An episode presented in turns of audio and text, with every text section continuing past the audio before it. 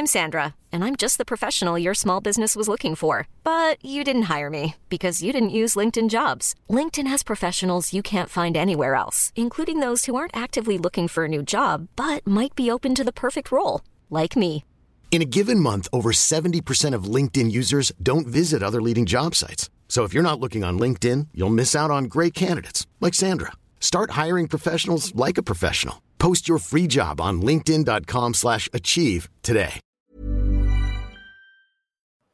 Hola a todos, muy buenas noches y bienvenidos a un nuevo directo de los directos que mensualmente apadrina la Universidad Francisco Marroquín para difundir, divulgar algunas de las ideas vinculadas a, a la misión de este centro, que es avanzar en la formación de una sociedad de individuos libres y responsables. La Universidad Francisco Marroquín se creó hace 51 años, en el año 1971 en Guatemala, y desde hace unos cuatro años tiene su sede en Madrid, en España, en Madrid, en la calle Arturo Soria 245. Algunos somos profesores de ese centro, tanto en el grado como en los másters. Y bueno, normalmente suelo recomendar que os paséis por, si estáis físicamente, claro, en Madrid, eh, que os paséis por, por el centro. Eh, el edificio es, es, muy acogedor y la plantilla también es muy acogedora. Que os paséis, aunque sea a conocerlo, y ya si os pasáis a preguntar, interesados por programas tanto de grado como de máster que puedan ofrecer, eh, pues tanto mejor para el centro y para vosotros, probablemente. Eh, digo, normalmente recomiendo esto, recomiendo que os paséis, pero hoy quiero hacer otra recomendación. Y es que eh, la Universidad Francisco Marroquín, a partir del mes de septiembre, este próximo mes de septiembre, empieza un nuevo programa docente que quizás sea del interés para parte de, la audiencia, que es un máster, en economía medioambiental. Eh, va a ser un máster en economía medioambiental bastante distinto de los otros que ofrece el mercado porque eh, trataremos o se tratará en ese máster de plantear la problemática medioambiental desde el conocimiento o el buen conocimiento de la ciencia económica y no desde prejuicios muchas veces antieconómicos. Como digo, es un máster que empieza en septiembre, a finales de septiembre. Ya está abierta la inscripción, podéis obtener más información en la página web de la Universidad Francisco Marroquín. Y comento todo esto no solo como agradecimiento al, al patrocinador de esta serie de entrevistas, sino porque hoy vamos a hablar de crisis energética en Europa y hemos traído al director de este máster en economía medioambiental, y a un profesor de este máster en economía medioambiental, que además es el profesor en eh, la asignatura de, de, energía, de economía de la energía. Por tanto, hemos traído a dos personas muy apropiadas dentro de este máster para hablar del tema que nos ocupa y que nos va a ocupar durante los próximos meses. En primer lugar, como decía, tenemos a Luis Gómez. ¿Qué tal, Luis? Muy buenas noches, director del programa. Hola Juan Ramón, muy buenas noches. Un saludo a ti y a todos los eh, oyentes, todos tus, eh, todos tus seguidores en, este canal de YouTube. Bueno, eh, Luis, como ya os he comentado, es el, es el director de este máster en Economía Medioambiental y, y, además conoce muy bien la situación energética de Alemania, de la cual también vamos a, hablar en esta hora hora y pico de entrevista, no solo nos vamos a centrar en el caso de España, que obviamente es una prioridad, pero también Alemania, que hasta cierto punto dirige, al menos energéticamente, el destino de, de la Unión Europea. Y también contamos con, como decía, un profesor del máster, máster, eh, profesor de la asignatura de eh, Economía de la Energía, Pablo Losada. Buenas noches, Pablo. Buenas noches, Juan. Buenas noches, Luis. Y buenas noches a todos los eh, videntes. Buenas noches, Pablo. Bueno, pues eh, muchas gracias a los dos por eh, participar, por asistir y por eh, ilustrarnos, como seguro que lo vais a hacer durante los próximos minutos. Empecemos ya, sin más, con, con las preguntas. Em, ayer el presidente del gobierno anunció políticas de racionamiento energético, de racionamiento político de la energía para España. Eh, son medidas absolutamente excepcionales y esperemos que no estén en vigor durante mucho tiempo, aunque en principio van a estar hasta finales del año 2023. Y la excusa que eh, se nos ha dado para justificar esta clarísima intromisión, no solo en el funcionamiento de una economía, sino en la libertad personal, si puedo encender o no puedo encender la luz del escaparate de mi tienda. Y van a venir además más medidas en esa dirección. Estas no son ni mucho menos las últimas, eh, porque lo ha dicho el gobierno, no por ningún tipo de, pensar mal, que en este caso se suele acertar también con este gobierno o con casi cualquier otro. Em, la excusa que, se nos ha dado es que bueno, la invasión eh, de Ucrania por parte de Putin ha generado una escasez energética en Europa, lo cual eh, es cierto, es verdad que hay una situación de escasez sobrevenida de energía en Europa, pero ¿es esto todo? ¿O esta crisis energética que nos ha llevado a un racionamiento, del que luego hablaremos si es la mejor forma de afrontar la crisis energética o no, pero que nos ha llevado a justificar políticamente este racionamiento, eh, ¿es una crisis que empieza ahora o se viene gestando, se viene trabajando desde hace años o incluso, si me apuráis, décadas. Luis, ¿quieres arrancar o arranco yo? Pablo, dispara, venga. Yo, creo que hay, yo creo que hay dos, dos temas separados que se unen. Por un lado hay una crisis de encarecimiento de la energía y por otro lado hay una crisis de escasez de energía. La escasez de energía, que es lo que va a llevar a fundamentalmente a Europa Central y del Este, aunque de rebote va a aceptar, va a afectar a parte de Europa que en teoría no debería o no tendría por qué estar afectado porque no depende eh, del gas ruso como el resto de Europa, hay una parte que es la de la escasez que efectivamente está relacionada con la guerra de Ucrania y con el eh, arma de presión que puede utilizar eh, Putin cortando, como está haciendo, el suministro de gas. eso por un lado. Eh, si a eso unes dentro de esa crisis de escasez que eh, durante, diría, los últimos 12, 15 años, Alemania se ha estado poniendo una soga al cuello, eh, acelerando el cierre de las nucleares, utilizando un poco como excusa o como argumento, no, vamos a llamarlo excusa, el accidente de Fukushima para poner el pie en el acelerador del cierre nuclear y haciéndote incentivando de la misma manera que ha hecho España eh, y además con el mismo sistema de primas a la instalación de energías renovables eh, por valor de varios cientos de miles de millones en el caso de, Alemania, eh, te haces dependiente de forma necesaria del gas, porque como las energías renovables son intermitentes y como el almacenamiento eléctrico, la capacidad de almacenamiento eléctrico que hay es escasa eh, limitada y además no es fácilmente escalable en poco tiempo, pues evidentemente si tú pones muchas energías renovables te haces dependiente del gas. Luego se han estado poniendo una soga al cuello y ahora mismo llega la escasez. Escasez que además no va a poder eh, solucionarse vía eh, poner más renovables aceleradamente. Con eso no van a conseguir limitar los problemas derivados de que Putin corte el suministro. Eh, por otro lado está el tema del encarecimiento de la energía, que eso tiene mm, otros, muchos otros factores, además de eh, la acción de. Many of us have those stubborn pounds that seem impossible to lose, no matter how good we eat or how hard we work out. My solution is PlushCare. PlushCare is a leading telehealth provider with doctors who are there for you day and night to partner with you in your weight loss journey. They can prescribe FDA-approved weight loss medications like Wagovi and Zepbound for those who qualify. Plus, they accept most insurance plans. To get started, visit plushcare.com slash weight loss. That's plushcare.com slash weight loss. Quality sleep is essential. That's why the Sleep Number smart bed is designed for your ever-evolving sleep needs. Need a bed that's firmer or softer on either side? helps you sleep at a comfortable temperature? Sleep Number smart beds let you individualize your comfort so you sleep better together. JD Power ranks Sleep Number number 1 in customer satisfaction with mattresses purchased in-store. And now, save 50% on the Sleep Number limited edition smart bed for a limited time. For JD Power 2023 award information, visit jdpower.com/awards. Only at a Sleep Number store or sleepnumber.com. Cool fact: A crocodile can't stick out its tongue. Also, you can get health insurance for a month or just under a year in some states. United Healthcare short-term insurance plans, underwritten by Golden Rule Insurance Company, offer flexible, budget-friendly coverage for you. Learn more at uh1.com.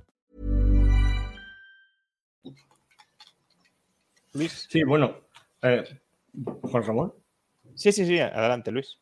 Sí, no, quería apuntar solamente, em, porque lo menciona Pablo, em, Alemania concretamente ha, cometido dos o tres serios errores en su política energética. ¿no?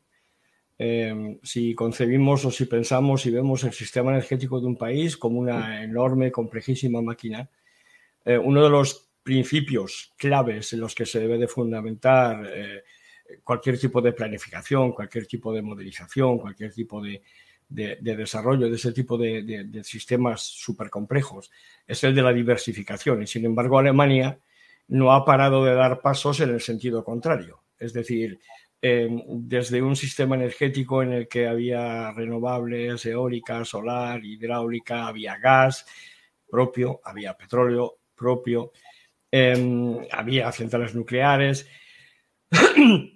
se ha ido reduciendo poco a poco, eh, se han ido eliminando factores de esta ecuación. La energía nuclear a partir del 2011, tras, eh, tras Fukushima, todo el mundo lo sabe. Em, ojo, esto no fue una cosa solamente de los verdes. En aquel momento en el Parlamento todos los partidos votaron que no solamente votaron que había que acabar con la energía nuclear en Alemania, sino que además se peleaban entre ellos en el Parlamento para ver quién era el más antinuclear de todos, desde los conservadores, los democristianos, pasando por los socialistas y los verdes. ¿no? Em, un fenómeno muy curioso. Em, con el gas ha ocurrido una cosa em, espectacular en Alemania. En Alemania, permíteme un momento, voy a mirar porque tengo aquí mi chuleta y la chuleta en este caso es importante. En Alemania en el año 2000, eh, en los años entre el 1999 y el 2004, se estaban extrayendo, se estaban extrayendo y se ponían a disposición del mercado desde yacimientos propios alemanes del orden de los 22.000, em, perdón, de los 22, sí, de los 22.000 millones de metros cúbicos de gas natural. Repito la cifra, 22.000 millones de metros cúbicos de gas natural. Em, esto se ha ido reduciendo poco a poco. Evidentemente, las reservas que se encontraban en esos yacimientos también ha ido disminuyendo y, sin embargo, a partir del 2004, 2005, se observa cómo la producción cae muchísimo más rápido Em, que, estaban cayendo las cifras previstas de reservas. De hecho, la, Federación Alemana de, Productores de, Gas Natural eh, y, Petróleo ¿eh? y Geoenergías en general em, nos dan los datos super actualizados. Ahora mismo en Alemania se están explotando unos 5,2 eh, mil millones de metros cúbicos de gas, que fue lo que se extrajo en el 2021 Em, con unas reservas en esas plantas, que nos explota de 32.000 millones de metros cúbicos, eh, lo cual, bueno, pues ya nos da una pista de hasta qué punto em, la política alemana de em, impedir que estos eh, productores de gas siguieran extrayendo gas natural de sus yacimientos, de los que ya existen, eh, nos ha puesto a los caballos, a pie de los caballos del, del gas uso, ¿no? Pero varias cuestiones sobre esto primero, ¿por qué Alemania tiene ese consenso o ha tenido ese consenso antinuclear eh, tan importante?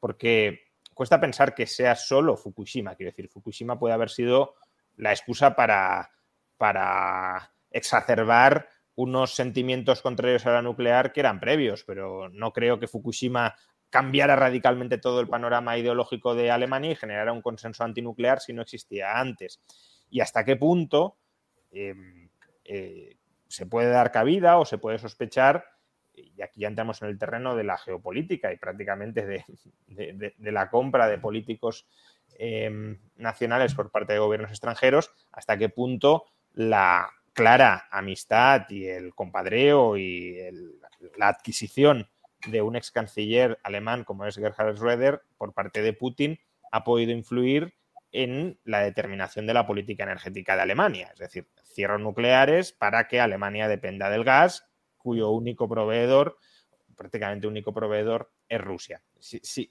es decir, ¿cuál es la causa de, esa eh, evolución o degeneración antinuclear en Alemania que no se percibe al, al, país de al lado, en el país de al lado en Francia? Y la otra pregunta es, eh, bueno, uno puede apostar por nucleares y puede apostar por gas, perdón, por nucleares, por renovables y puede apostar por gas, que es al final la apuesta que hizo Alemania.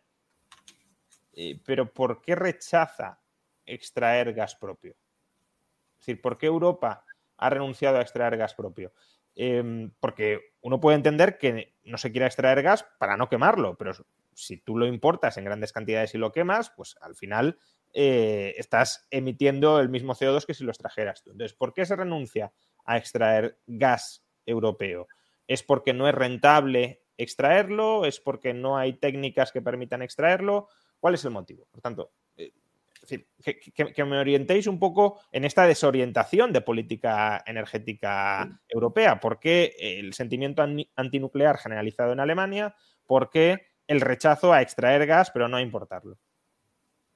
A ver, voy a intentar responder a la primera pregunta em, para que tus em, seguidores aquí en el canal perciban eh, desde qué perspectiva respondo a esa pregunta. Yo vivo en Alemania desde 1988 em, y el tema energético y el tema de la política alemana siempre me ha interesado y siempre he estado de alguna manera involucrado en él. el Partido de los Verdes crece considerablemente, se funda y crece considerablemente, no como muchos piensan en torno a Greenpeace, no es cierto, sino en torno a un fuerte movimiento antinuclear que surge a raíz de los transportes de residuos nucleares en los años, a finales de los 80 y durante los 90.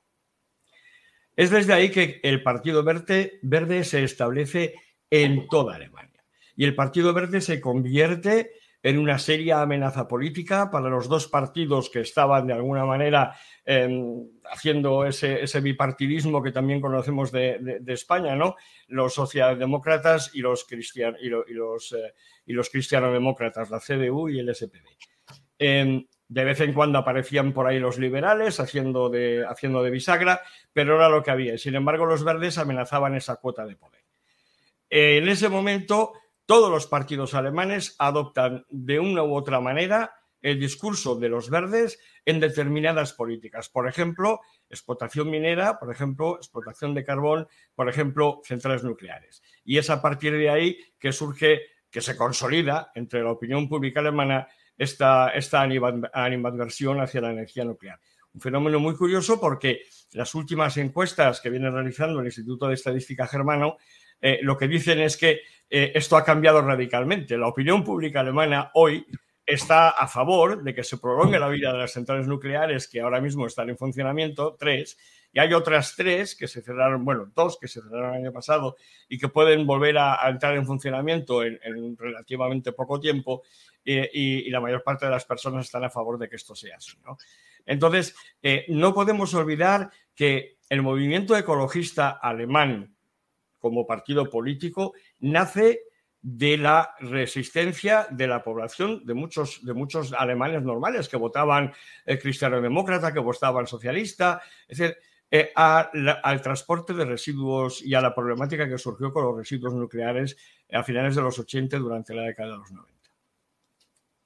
Y en cuanto a la explotación, no explotación más bien del gas europeo, eh, hay algunos que dicen que no es rentable porque es un tipo de, gas especialmente sucio, especialmente complicado de explotar, que por tanto no tiene mucho sentido, mm, pero claro, con los precios actuales del gas tampoco sé si, es tampoco rentable hacerlo. Pablo. Yo, em, el, fracking, la explotación del, gas de esquisto mediante perforación horizontal es probablemente la, mayor revolución energética de los últimos 15 o 20 años. Es, mm, permitió cambiar por completo el panorama energético en los Estados Unidos. Estados Unidos era un país, eh, todavía lo es, importador neto de, energía, pero eh, la producción tanto petrolera como gasística de Estados Unidos, que venía en declive desde los años 70, eh, desde aproximadamente 2005, 2006, 2007, que es cuando empieza a, despegar la actividad del fracking, el panorama cambia por completo y eh, se vuelve a disparar eh, la producción eh, de manera espectacular. No solo se dispara la producción, sino que el coste del gas cae a una fracción de lo que era. Incluso en, en la época de Fukushima era espectacular la diferencia que había entre el coste del gas que tenía que emplear Japón eh, para sustituir o para eh, reemplazar a las nucleares que paró en aquel momento con el que tenía Estados Unidos. Estamos hablando de cinco veces más o similar. Era el diferencial de, coste que tenían en aquel momento. por una razón, en Estados Unidos el fracking, la técnica del fracking tuvo mucha oposición política hubo mucha oposición ecologista. no sé si os acordáis de un documentalista que se llama Michael Moore, que hizo un, reportaje eh, muy, muy espectacular, haciendo como abría un grifo, ponía una cerilla y salía fuego y ese tipo de cosas. Eh, el, fracking, como toda eh, fuente de energía, tiene sus complicaciones medioambientales, todas. en este caso, la mayor complicación es que tú inyectas agua a presión con una serie de productos químicos a mm, cientos de metros de profundidad bajo la superficie terrestre. Y eso tiene potencialmente dos problemas. Una, teóricamente puede generar algún tipo de movimiento sísmico. Eh, en Estados Unidos no ha habido ninguno eh, de importancia mayor. Ha, tenido, ha habido alguno del orden del 3 en la escala Richter sin ningún tipo de repercusión. Y por otro lado, teóricamente, los productos químicos que se utilizan eh, son fuertemente contaminantes y podrían contaminar acuíferos. Las implicaciones o, los sucesos de contaminación medioambiental que ha habido en Estados Unidos debido a esa tecnología son eh, absolutamente desdeñables, no, han tenido ningún tipo de importancia. Pese a ello, Europa, cuando se empezó a hablar del, del fracking, eh, adoptó una política de, restricción, de decir, no, no, nosotros no queremos ni siquiera contemplarlo eh, como una oportunidad porque nosotros estamos en las renovables, estamos ya eh, inmersos en, reducir nuestras emisiones de carbono y lo que queremos no es extraer más gas de la Tierra para que se queme y contribuyamos entre todos a incrementar las emisiones de CO2 eh, lo cual puede subir la temperatura del planeta, bla, bla, bla. bla.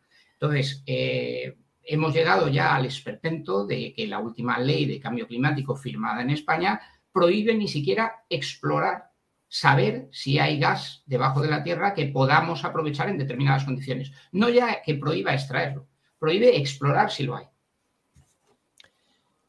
¿Hasta qué punto porque esto me, ha venido a la mente, luego seguimos con, la eh, con el hilo argumental, pero ¿hasta qué punto este tipo de legislaciones y de acciones em, tienen mucho de, postureo, de quemar barcos, pero que luego tienen consecuencias em, en el día a día? Ligo este, este comentario que has hecho, Pablo, de prohibir explorar, cuando qué relevancia tiene que se pueda explorar y que podamos conocer si hay gas o no, más que eh, evitar que pueda haber presiones para que eso se termine explotando en algún momento. Eh, digo esto, aunque no parece que no tenga mucho que ver con la destrucción, demolición de centrales térmicas que se ha producido recientemente eh, en España. Es decir, una cosa es que no las utilicemos, otra que haya que destruirlas. Entonces, em, ¿cuál es vuestra valoración, vuestra opinión sobre este tipo de actitudes? Que, mm, digamos, tomamos medidas como para decir, mm, esto es irreversible, pero luego si hace falta revertirlo, tenemos un problemón.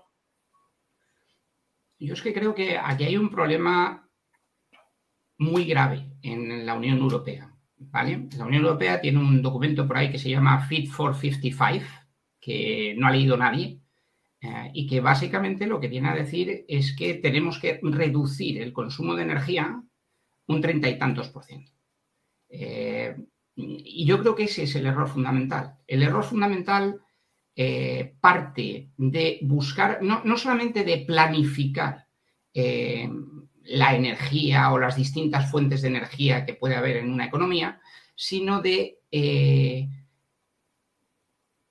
fijarte como objetivo reducir el consumo de energía. Tú tú lo que tendrás eh, y todo viene en el fondo de la demonización del crecimiento económico. Es decir, al final el crecimiento económico eh, a, los líderes de la Unión Europea, en cierto modo, en cierto modo, no, es, no es tan abierto, les parece pecado.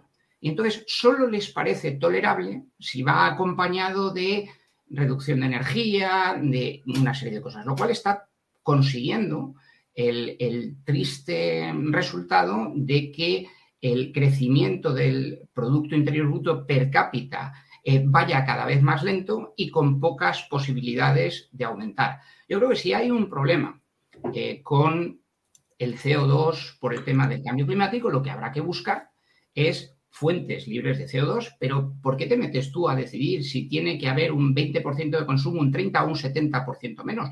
Tú deja que la economía crezca y no te preocupes que los actores económicos no serán tan imbéciles para pudiendo consumir 8 eh, unidades de energía, consumir 15 para obtener el mismo retorno. La eficiencia ya la buscarán ellos, como la buscamos nosotros en casa, apagando las luces cuando salimos de casa para no gastar más de la cuenta.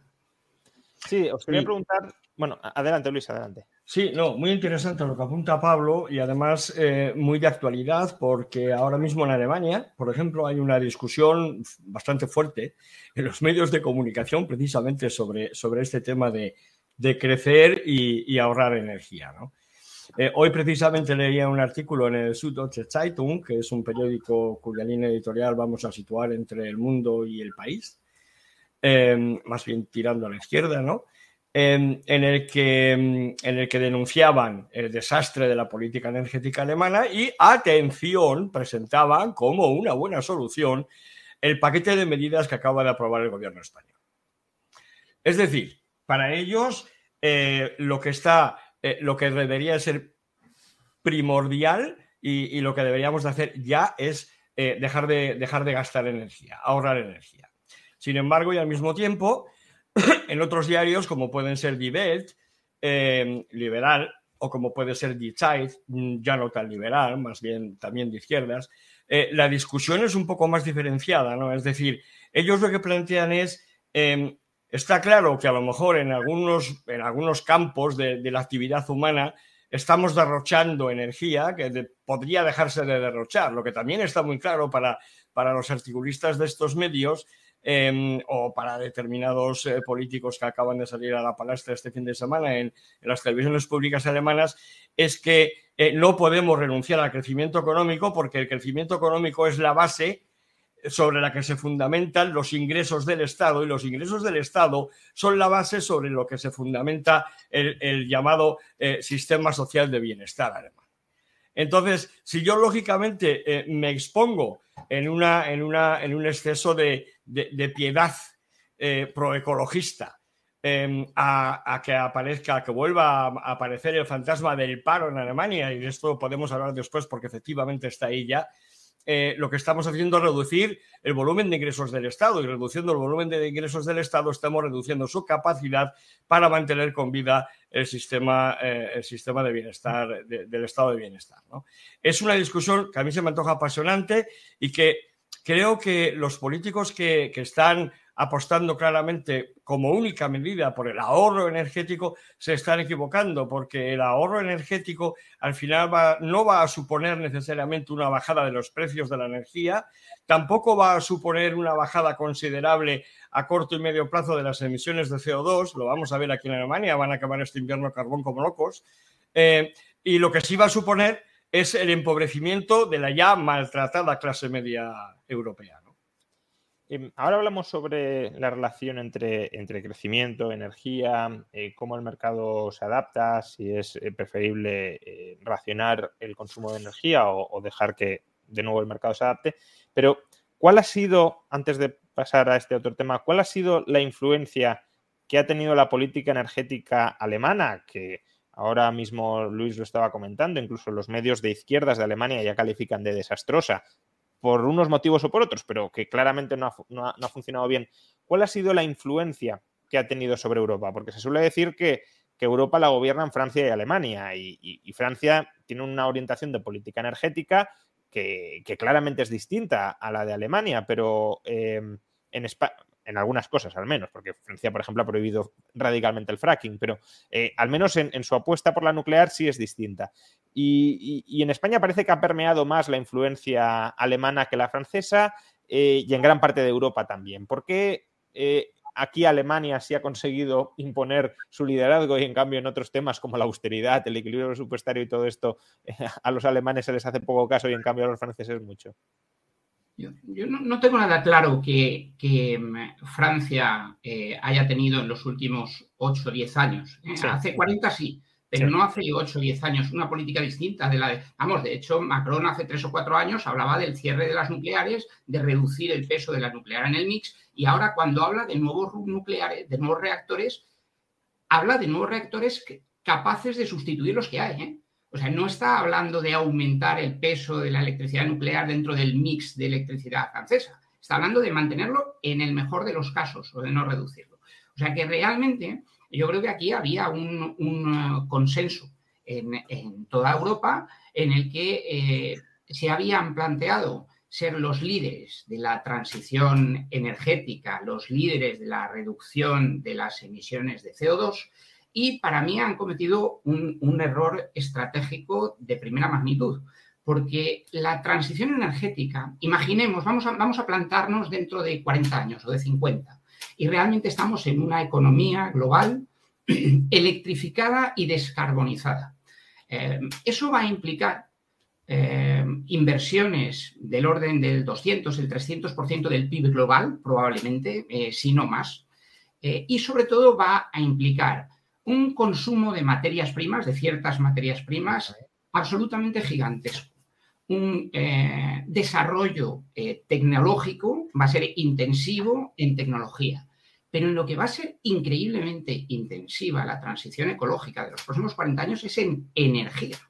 Es decir, la cantidad de consumo de energía que va a hacer para extraer todos esos minerales, cobre, litio, manganeso, todos los que sean necesarios, las tierras raras, para, para la, tanto la, eh, la producción de baterías como eh, el transporte de la electricidad, como para los propios paneles fotovoltaicos o las turbinas, los aerogeneradores, todo eso va a implicar un consumo de energía absolutamente masivo. ¿Qué está haciendo eh, Europa? Ponerse la soga al cuello cuando una de las cosas que está haciendo fundamentalmente es encarecer la energía y lo está haciendo de forma indirecta por la vía de mm, subvencionar o primar tecnologías caras y por la vía directa mediante los famosos derechos eh, de emisión de CO2. Al final se está poniendo la soga al cuello porque la industria europea no se va a comer ni los mocos, perdóname la expresión, eh, dentro de toda esa tarta de extracción, de transporte, de producción, de todas las cosas que van a hacer falta dentro de ese proceso de transición eh, ecológica o energética. Sí, y desincentivando la inversión en la extracción de los minerales propios. Es decir, eh, por un lado tenemos las leyes que nos impiden desarrollar proyectos mineros, por otro lado tenemos las leyes que nos obligan a utilizar determinados productos que necesitan de esos productos mineros, es decir, tenemos que importarlos. Y además eh, estamos desincentivando eh, la inversión en, este, en, este tipo de, en este tipo de industrias. ¿no? Eh, un ejemplo muy claro lo tenemos aquí en Alemania con, el asunto del gas, que es una, es una cosa muy curiosa. Eh, eh, hay un estudio del Instituto Geominero Alemán que dice, han medido, se han tomado la molestia de medir cuáles son las reservas de gas natural en los filones de carbón, en, las vetas de carbón no explotadas, en las vetas de carbón. Estamos hablando del, del, famoso gas grisú, que los que venimos de zona minera también conocemos, ¿no? Bueno, pues les voy a dar una cifra que les va a dejar descompanados. 450 mil millones de metros cúbicos. Solamente ahí podríamos estar en Alemania extrayendo gas para tener gas suficiente, ser autosuficientes en nuestra producción de gas para los próximos 20, 30, 40 años. Y sin embargo esto no se hace, ¿no? Apuntaba Pablo muy bien el tema de los, el tema de los materiales que vamos a necesitar eh, para, la fabricación tanto de paneles solares como de sistemas em, de energía eólica. Eh, yo abundo eh, todavía más en el asunto. Uno, Europa, em, un error garrafal. Cuando, se, cuando nos decidimos a avanzar en la transformación energética, es el no haber pensado en que las energías renovables son intermitentes y por lo tanto debemos de disponer de sistemas de respaldo sostenibles, no solamente el gas o el carbón, no, no, necesitamos baterías, necesitamos almacenar esa energía a escala industrial. Y resulta que aquí es donde nadie ha mostrado preocupación eh, y parece ser que los políticos, bueno, pues, pues no, han, no han visto que fuera este em, uno de los puntos centrales de su política energética y creo que ha sido un gran error porque este es uno, debería de haber sido uno de los puntos centrales de la política energética cuando nos declinamos, cuando nos decidimos por la solar y la eólica tenemos que almacenar la energía cuando hay su, superproducción, cuando hay producción en exceso, para poder devolverla a la red cuando no sopla el viento y cuando no hace eso. Eh, disculpad, pero se me ha caído la, conexión y he tenido que, salir y volver a entrar. Eh, bien, eh, entonces, decía Pablo algo que, creo que es muy importante, ¿no? La transición energética requiere de mucha energía y queremos hacer la transición energética con restricciones energéticas, lo cual nos va a llevar en gran medida a ralentizar, encarecer y probablemente fracasar en, esa transición energética. Es, es algo así como, por, tratar otro tema que no está vinculado a Europa, pero Gustavo Petro, por ejemplo, en Colombia, nuevo presidente, eh, quiere prohibir nuevas inversiones en extracción de combustibles fósiles, pero a su vez también quiere restringir la inversión en minería cuando precisamente la inversión en minería va a ser más necesaria que nunca para poder hacer la transición energética. Es decir, que en cierto modo eh, parece que, que, y aquí volvemos a algo que ha comentado Luis antes, parece que, los políticos nos orientan hacia políticas, no sé si consciente o inconscientemente, de decrecimiento económico. Parece que la apuesta es, eh, como tenemos que contaminar menos, tenemos que producir menos energía. Y como mm, producir menos energía implica crecer menos, pues eh, nos vamos a tener que contentar con menos crecimiento. Eh, esto es así, es decir, em, se puede crecer consumiendo menos energía o el crecimiento económico conlleva un mayor consumo energético. Eh, está la famosa paradoja de Gibbons de que usamos más intensivamente energía cuanto más crecemos en lugar de, em, economizar la energía. Em, y, si todo eso es así, ¿qué nos augura eh, el futuro económico basado en la, restricción en la restricción energética y el decrecimiento? Porque muchas veces hablamos de decrecimiento, pero no le ponemos rostro a esta palabra. Mm. Últimamente se habla mucho del desacoplamiento entre crecimiento y eh, consumo de, energía. Y se cita como ejemplo que hay bastantes países de la OCDE que han sido capaces de crecer su Producto Interior Bruto disminuyendo su consumo de energía. Para mí, eso tiene, tiene dos, lagunas importantes. Por un lado, la desindustrialización eh, que ha tenido eh, Occidente fundamentalmente eh, para llevárselo a Asia, eh, fundamentalmente a China, eh, y que claro, eso de alguna manera, si tu fábrica dejas de tenerla en casa, el consumo energético tuyo, pues lo tiene otro, ¿vale? De, alguna manera eso reduce o, falsifica un poco la, realidad esa del, del desacoplamiento. Y la segunda es que lo que sí vemos, en cualquier caso, es que en términos porcentuales, el crecimiento es cada vez más débil eh, en Occidente y en el mundo en general. Eh, y es un problema que unido a, la crisis demográfica, eh, no, de superpoblación, sino de tope de población y de crecimiento de la población, que es el problema acuciante al que nos vamos a enfrentar en los próximos 10, 15, 20, 30 años, no la superpoblación. Si tú combinas esas dos eh, cosas, tienes un cóctel peligrosísimo.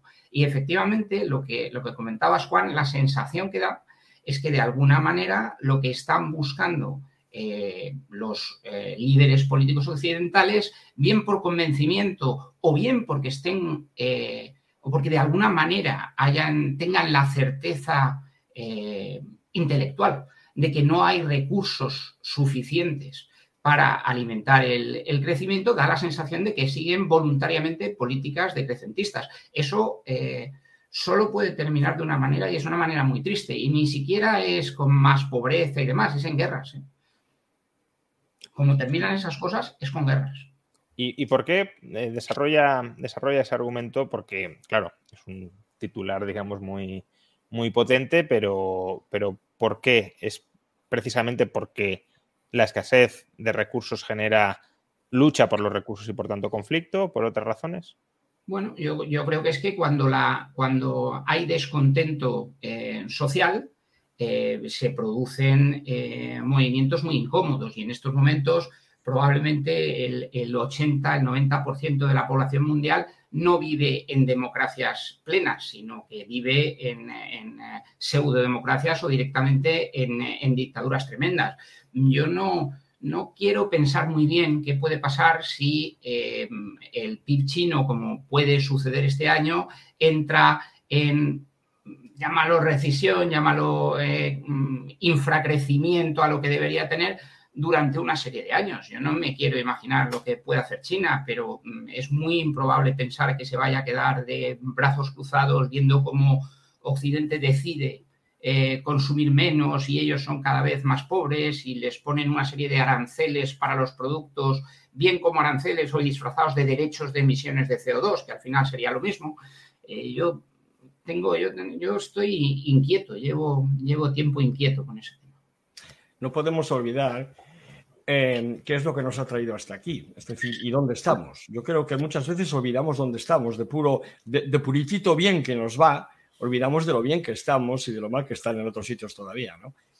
Eh, nuestro sistema sanitario, los materiales de hospitales de, un solo uso, toda la industria del vidrio, que no solamente sirve para hacer botellas de Coca-Cola, estamos hablando de, eh, de, industria del vidrio, estamos hablando de aplicaciones industriales, estamos hablando de aplicaciones en construcción, estamos hablando de vidrio aislante, térmico, tanto al frío como al calor, estamos hablando de ventanas, aquí en Alemania, en una casa con una ventana eh, con un vidrio normal, como el que muchas veces ponemos en España, eh, sería una casa incalefactable en invierno, por ejemplo.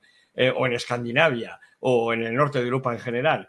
Es decir, todo este tipo de industrias necesitan de un gran consumo de energía. A mí es que estas cuestiones siempre me gusta llevarlas un poco al, terreno de lo, que, de lo que podemos apreciar la gente de la calle, ¿no? Es decir, si mañana, eh, mm, si efectivamente, como parece que ser, eh, parece que es así, porque resulta que la bomba que vino de Canadá para, para el Nord Stream 1 todavía está en Alemania, esto es una noticia que ha salido hoy, sigue en Alemania, el presidente va a visitar a ver qué pasa con esa bomba, lo ha anunciado Siemens, no ha dado detalles. Eh, si efectivamente eh, se vacían las reservas, los, reservorios de gas aquí en Alemania de aquí al invierno y, tenemos que empezar a ahorrar energía, no solo vamos a tener que ahorrar energía los consumidores, los que vivimos en nuestra casa, sino que lo van a tener que hacer, por ejemplo, la industria del vidrio. Ahorrar energía en la industria del vidrio supone parón en la industria del vidrio, supone parón en la industria del automóvil, supone parón en todo el sistema de reciclado del vidrio, algo en lo que casi nadie piensa cuando es que lo ecologista realmente sería eh, parar este tipo de industrias. Pues no, porque entonces dejamos de poder reciclar el vidrio. Em, este tipo de cosas llevarían a cientos de miles de personas en Alemania al paro con lo cual estaríamos ante una situación de, crisis social eh, y, de, desestabilización social en un país como este, en el que mm, todos lo sabemos, em, bueno, pues hay una determinada propensión a, determinados populismos, ¿no? Em, y, no podemos olvidar este detalle. Cuando, cuando Pablo habla de guerra, yo hablo muchas veces de pobreza y de hambre, porque lo que se ve realmente es pobreza, no lo voy a llamar pobreza energética, pobreza en general, eh, aquí cada vez más personas reciben ayuda social, eh, ayuda para el pago de la vivienda, personas normales y corrientes que trabajan los dos, el matrimonio. ¿eh? Em, y, este, tipo de, este tipo de situaciones son las que generan el malestar, el caldo de cultivo en forma de malestar social que puede facilitar, lógicamente, reacciones políticas inesperadas. Pero perdonad que insista, porque al principio Pablo ha, perdón, sí, Pablo, ha mencionado Em, aquí se unen dos, dos crisis o dos tendencias. Una es eh, que hay una crisis energética como tal y otra la, derivada de la invasión de, Rusia. Pero, ¿cuánto de todo esto que estamos viviendo y que probablemente vamos a vivir es consecuencia de malas decisiones políticas? Em, dar porcentajes siempre es eh, aventurado, pero para, que eh, la audiencia y yo mismo ¿no? nos podamos hacer una, idea cuánto es consecuencia de malas decisiones políticas, qué porcentaje y cuánto es consecuencia pues, de, que se agotan los recursos, de que cada vez es más complicado extraerlos. no, me atrevo a dar porcentajes, pero lo que hay, hay un hecho evidente.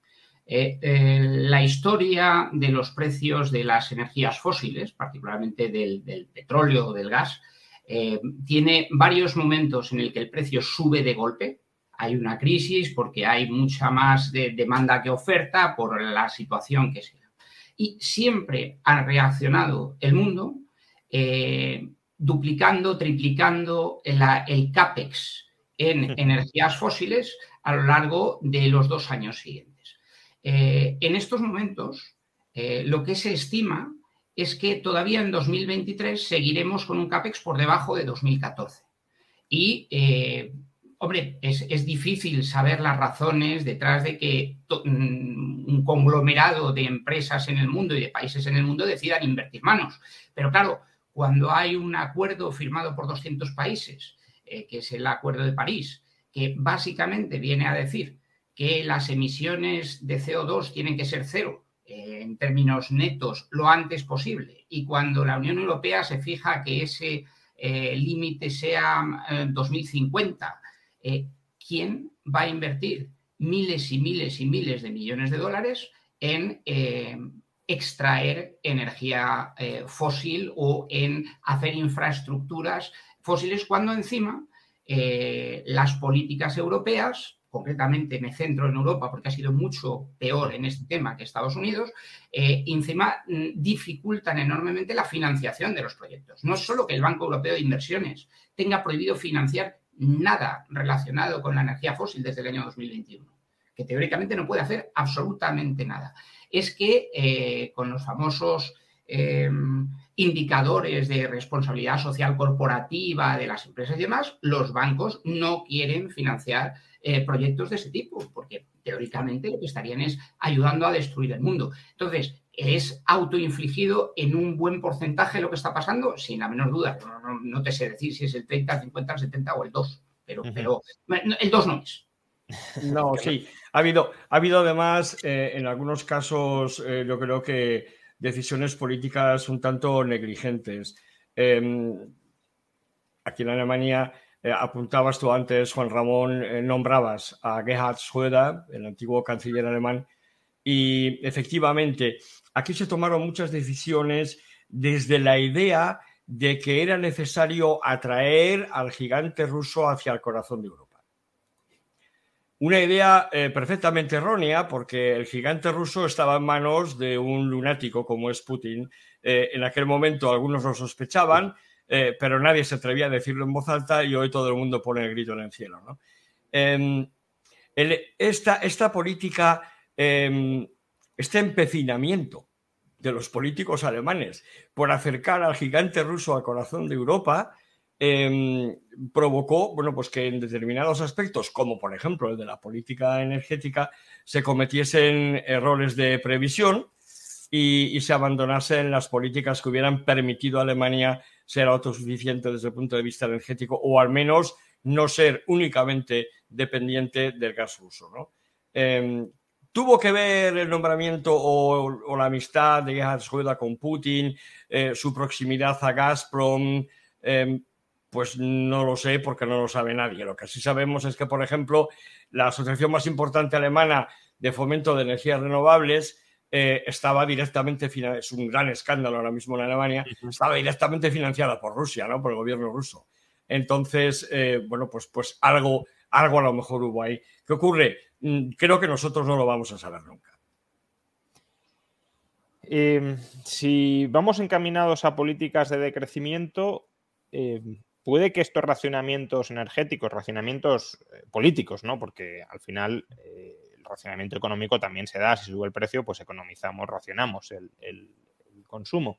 Pero estos racionamientos políticos que empezamos a ver en Europa se pueden volver estructurales e incrementar en, extensión. De momento afectan a algunas parcelas del sector privado, el sector eh, mercantil, no afectan a los hogares, pero veremos también medidas para los hogares.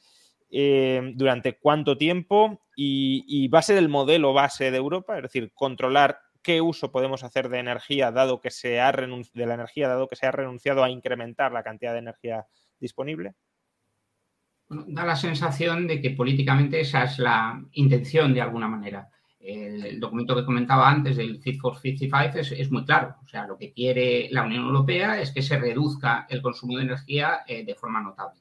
Ahora, eso será eh, tragado por la población mientras eh, se produzca crecimiento eh, económico. En el momento que, como ya está sucediendo y está sucediendo en muchos países de Europa, el, crecimiento económico vaya siendo débil, eh, surgirán fuerzas populistas y al final habrá un movimiento reaccionario contra eso. Luego no sé lo largas que puede tener las patas ese tipo de políticas.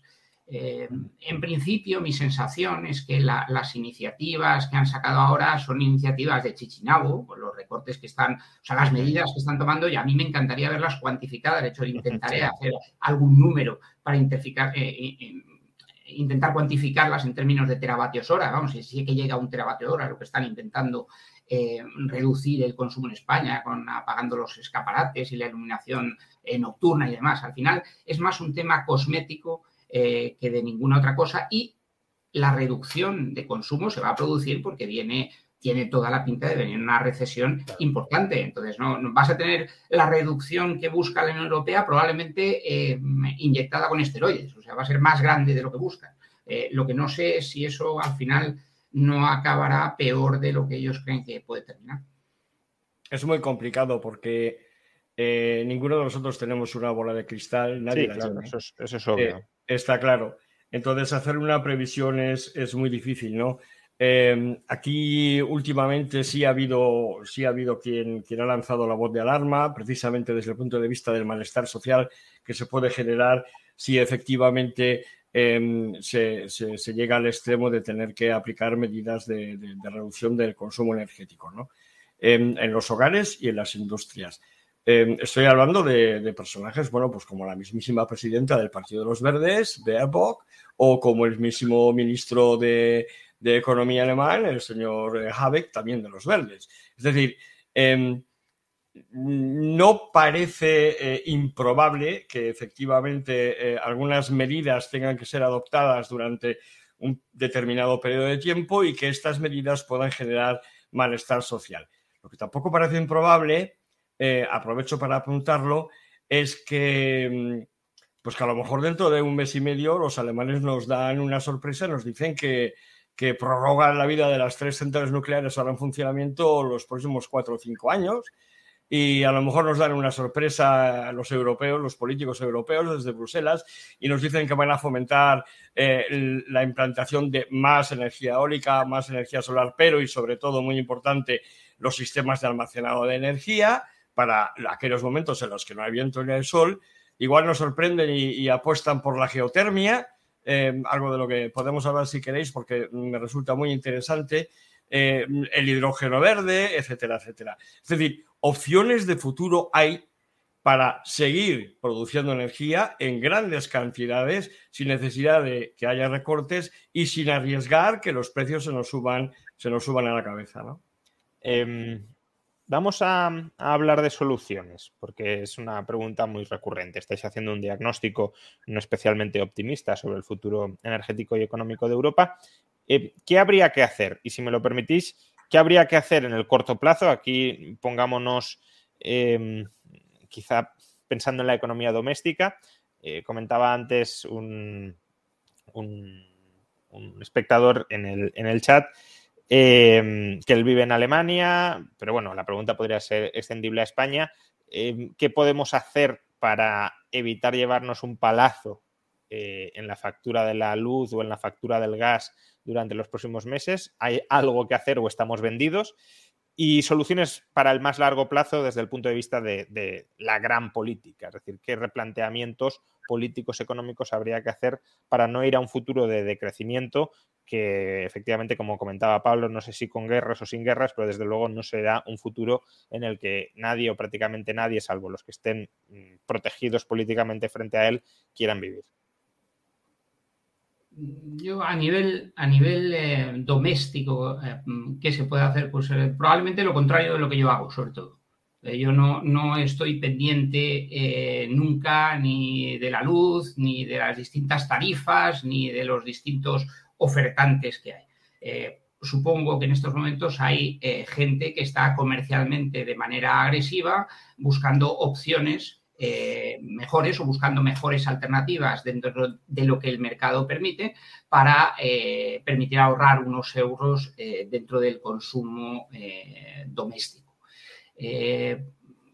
eso a nivel de, corto plazo, pues, pues chico, no sé, encender menos la luz. Eh, Estamos vendidos, vamos. necesarios, no tiene, no tiene mucha ciencia.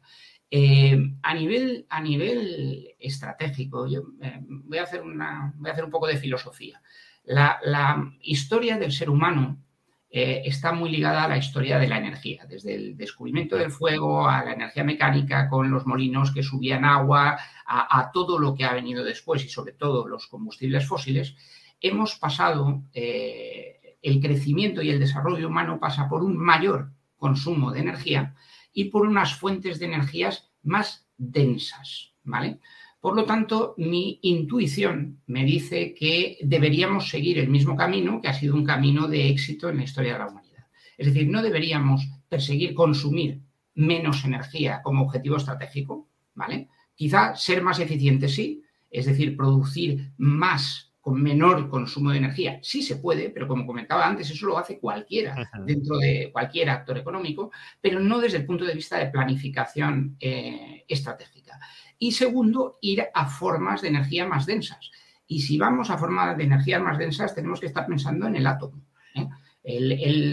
a mí se me antoja muy difícil que el futuro de la humanidad eh, o el futuro energético de la humanidad pase por algo distinto a la fisión y la fusión nuclear con distintas evoluciones tecnológicas que puedan ir eh, surgiendo a lo largo de los próximos años.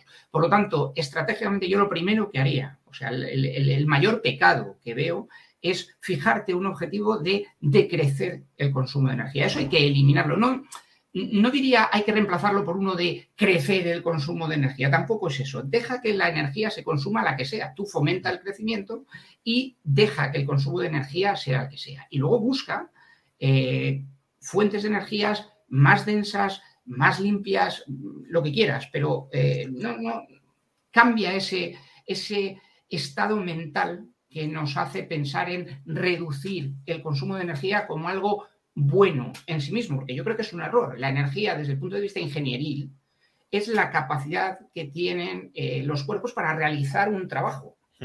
Entonces, si tú quieres realizar cosas y al final el desarrollo económico es hacer cosas, vas a necesitar energía. La necesitarás aprovechada mejor, la necesitarás de varias fuentes, de varias fuentes, la necesitarás diversificada, barata, limpia, lo que quieras, pero vas a necesitar energía. Si tú reduces el consumo de energía, difícilmente puedes estar eh, visionando un futuro de crecimiento. Es muy difícil. Sí, muy de acuerdo con lo que cuenta Pablo. Eh, tres apuntes brevísimamente. A la primera pregunta, a corto plazo, una anécdota que no lo es. Eh, aquí en Leipzig hay uno, está situado uno de los fabricantes más importantes de estufas de madera de Alemania, Hardcore. no les quedan. Cuando vas a la tienda tienen un expositor, cuando vas a comprar una estufa para este invierno que viene, te dicen que, tu pedido lo pueden servir en mayo o junio del año que viene. O sea, están a tope. Em, instalar em, sistemas fotovoltaicos se me antoja una muy buena solución. ¿Qué ocurre? Que instalar sistemas fotovoltaicos está al alcance de quien tiene una vivienda sobre cuyo tejado puede instalar su sistema fotovoltaico. La gente que vive en pisos obviamente tiene un problema muy serio porque no puede recurrir a esa solución. Poner un molino de viento súper eficiente, que todavía no existe, en el balcón de casa, de momento no es una solución. En el largo plazo, en el largo plazo, lo comentaba al principio, diversificar, diversificar, diversificar. Es decir, em, no negarse rotundamente a nada. Es el mercado el que va a decir, vamos a ver, si yo mañana resulta que pago el precio de la energía generada por sistemas renovables o por sistemas nucleares, atómicos, fusión o fisión, em, a la décima parte de lo que pago, por ejemplo, mis pellets o mi, o, mi, gasóleo o mi gas natural, el mercado, los consumidores somos los que vamos a votar con nuestra cartera y vamos a decir, no, no, no, yo compro esta energía que es muchísimo más barata y mucho más económica. No necesito a ningún político que me diga, compra esta energía. No, no, lo voy a hacer yo. porque lo que yo pretendo, lógicamente, es economizar, es mejorar la eficiencia de mi economía particular, de mi economía familiar. Entonces, em, yo creo que, permitir la diversificación, efectivamente, em, almacenado de energía, efectivamente, fusión y fisión nuclear, efectivamente, eh, nuevas formas de, energía, eh, por ejemplo, la energía mareomotriz, em, para la cual ya existen determinados prototipos que parecen tener una eficiencia bastante alta, em, y la geotermia, la geotermia con los nuevos sistemas de perforación, tanto los de plasma como los de, de microondas, eh, nos van a permitir alcanzar ponemos de 150 grados sin estar al lado de un volcán lo que nos permitiría, lógicamente, em, la generación de energía de una manera, bueno, pues relativamente sencilla y sobre todo permanente. Es decir, ahí tenemos una fuente de energía que no se apaga. Eh, entonces yo creo que en el, medio y largo plazo tenemos que, tenemos que sacar un poco la ideología de, la, de, la, ecuación, ¿no? Y permitir que sean, que sean los consumidores los que con su, con su cartera terminen votando qué es lo que quieren comprar. Vamos, dejar la transición energética en manos de un mercado libre y competitivo, básicamente. Sí, sí, sí. Eh, básicamente porque mm, caeríamos en una fatal arrogancia si pensáramos que podemos planificar mejor centralizadamente la transición de lo que pueden hacerlo millones de mentes en competencia y cada una especializada en su ámbito, tratando de buscar esas soluciones diversificadas y, descentralizadas. ¿no? Muy hayekiano eso te ha quedado, Ramón. Sí, sí. Bueno, eh, viene, viene la deformación de casa. Y justamente con esto, pues podemos, podemos ligarlo con, lo último que, te quería preguntar, Luis, o os quería preguntar a los dos, y es que nos habléis precisamente de este máster en economía medioambiental que, que empieza en, septiembre en la Universidad Francisco Marroquín, en, su sede en Madrid, cuál va a ser el formato, horarios de clases, es decir, qué carga lectiva tiene, eh, puede entrar cualquiera, cuál es el nivel, no sé, comentadnos un poquito, vended el máster a, la audiencia. A ver, no, eh, el máster en economía medioambiental está pensado sobre todo para profesionales que ya están trabajando en temas medioambientales y en industrias, en empresas, que se encuentran con los problemas cotidianos y de difícil solución. ¿no? Al final, muchas de estas empresas, eh, medianas y pequeñas sobre todo, no les queda más remedio que recurrir a un asesoramiento externo que les cuesta un montón de dinero. Y nosotros lo que ofrecemos es formación eh, desde el punto de vista legal, formación en ecología, formación, em, ya digo, en las leyes vigentes tanto en España como en, como en Latinoamérica, formación desde el punto de vista de, qué es un sistema energético, cómo funciona, eh, por qué es importante la energía para mantener despierta una economía y la prosperidad, por qué precisamente la prosperidad es lo que nos ayuda, la mejor herramienta que tenemos para proteger el medio ambiente. Todo este tipo de conceptos los, los, enseñamos en, en, la, en la maestría y ponemos a disposición de los alumnos las herramientas de conocimiento que necesitan para no tener que recurrir a esas asesorías externas que, tantísimo dinero cuestan. ¿no? Em, la maestría queremos empezar en septiembre, está abierta la convocatoria. Los cursos son online, eso sí, de asistencia obligatoria, hay que asistir al curso. Em, son 17 cursos diferentes y bueno, pues en dos sesiones, martes y jueves, de 7 a 9, primera sesión, pausa de media hora para cenar un poco y de 9 y media a, a 11 y media la segunda sesión. Entre medias, de vez en cuando, al final de cada ciclo y principio del siguiente, eh, vamos a ofrecer la oportunidad de que los alumnos que desean y puedan permitírselo acudan a Madrid, a la universidad, a tener clases en presencial. Lógicamente, estas clases se van a emitir también online para aquellos que no pueden acudir, evidentemente. Y en esos fines de semana, pues tendremos invitados especiales, conferencias, mesas redondas, debates, etcétera, etcétera. Eso es un poco el plan de la maestría. La maestría, em, bueno, el requerimiento, lógicamente, es tener un título universitario para poder acceder a ella. Pues no sé si Pablo quiere añadir algo sobre. Nada, donde hay capitán no manda marinero. Ya ha dicho qué todo lo que tiene que decir. Pues nada, muchísimas gracias a los dos por, esta hora de conversación. Dos mil personas nos han estado viendo de manera eh, sostenida durante, durante esta hora.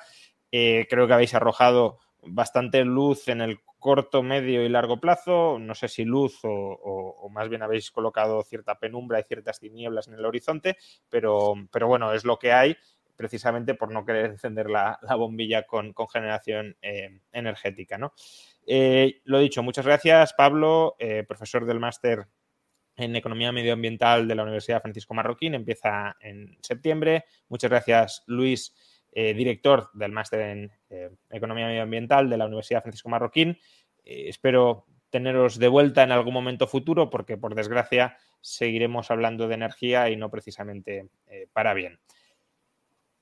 Muchas gracias a todos y antes de terminar, pues simplemente recordar que este, estas entrevistas son posibles gracias al patrocinio, gracias a que apadrina esta sección desde hace ya bastantes meses, creo que vamos a cumplir un año en breve, eh, la Universidad Francisco Marroquín, eh, Universidad Guatemalteca con sede en Madrid, que además también ofrece un programa o varios programas, entre ellos el que acabamos de comentar, y que tiene sus puertas abiertas a todos los que la queráis visitar, aunque el máster del que estamos hablando, de economía medioambiental, es un máster online.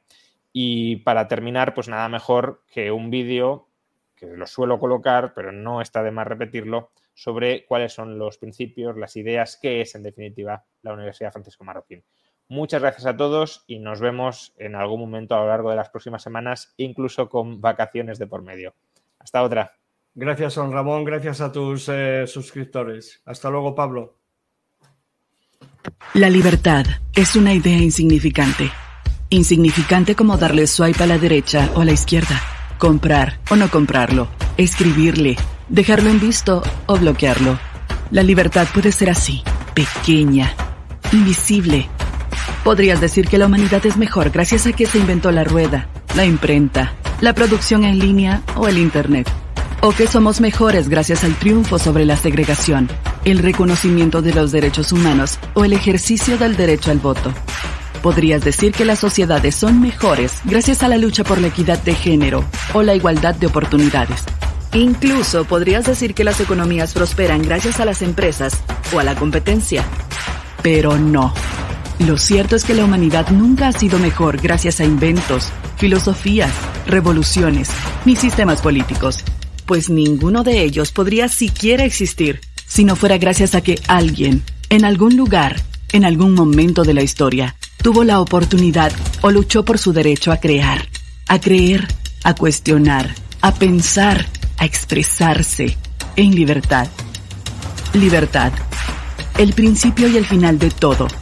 Un ideal inmenso, absolutamente poderoso, que empieza con cosas insignificantes. La próxima vez que hagas swipe, hagas clic, compres o no compres, o dejes en visto, recuerda que lo haces porque puedes hacerlo. No lo olvides. Cree, piensa, discrepa, elige, actúa con libertad. No existe nada más grande. Universidad Francisco Marroquín, la Casa de la Libertad.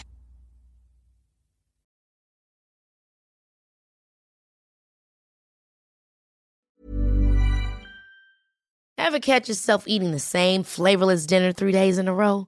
Dreaming of something better? Well, HelloFresh is your guilt-free dream come true, baby. It's me, Kiki Palmer. Let's wake up those taste buds with hot, juicy pecan-crusted chicken or garlic butter shrimp scampi. Mm. Hello Fresh. Stop dreaming of all the delicious possibilities and dig in at HelloFresh.com. Let's get this dinner party started.